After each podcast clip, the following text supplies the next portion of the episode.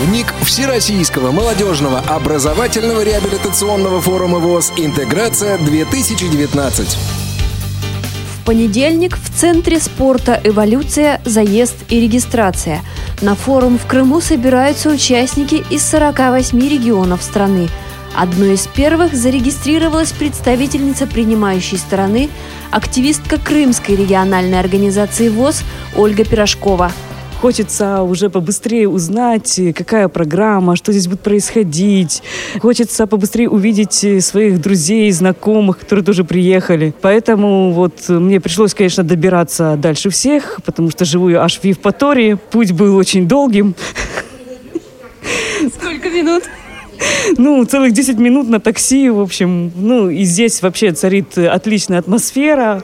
Все так прекрасно, замечательно. Ну и, как всегда, браво организаторам. На форумах Всероссийского общества слепых Ольга постоянная участница. На этот раз она еще и куратор группы, помощник организаторов. А Евгений Баландин приехал из Магнитогорска. На таких форумах он новичок.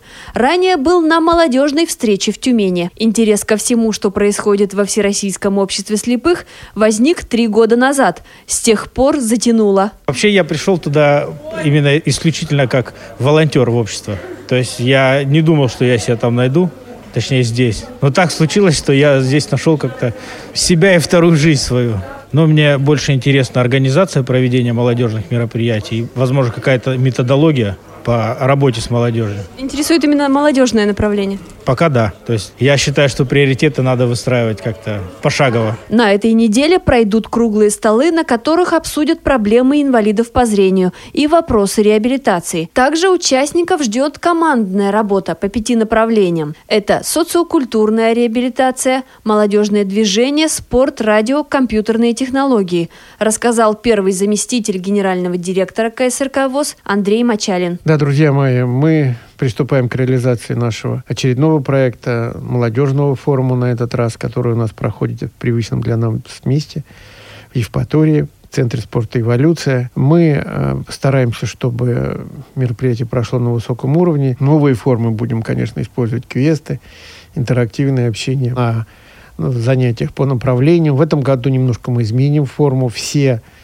э, наши участники пройдут по всем нашим направлением, познакомиться с новшествами в реабилитационной работе. Я думаю, это будет интересно и для участников, и для нас. Уже не в первый раз форум в Евпатории, э, в том же самом Центре спорта «Эволюция». Почему именно он? Да, э, эта организация изначально создавалась как Центр паралимпийской и дефлимпийской подготовки Украины. То есть это было спроектирован уже центр, как центр, спортивный центр для инвалидов различных нозологий. Он практически полностью адаптирован, в нем есть практически все необходимые средства реабилитации, он, в нем есть э, перила, пандусы, есть э, указатели по Брайлю.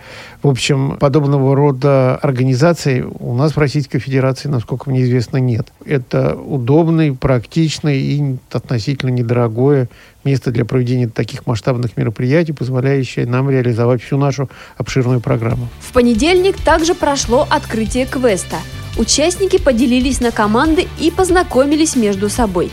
Квест, как и многие другие занятия форума, на этот раз по патриотической тематике и посвящен 75-й годовщине победы в Великой Отечественной войне. Сам квест состоит из двух частей. Он пройдет в среду и в четверг. Это был дневник Всероссийского молодежного образовательного реабилитационного форума ВОЗ «Интеграция-2019», Программу подготовили Анастасия Худякова, Иван Онищенко и Дарья Ефремова. Мы следим за развитием событий. Продолжение в следующих выпусках программы. До новых встреч на Радио ВОЗ.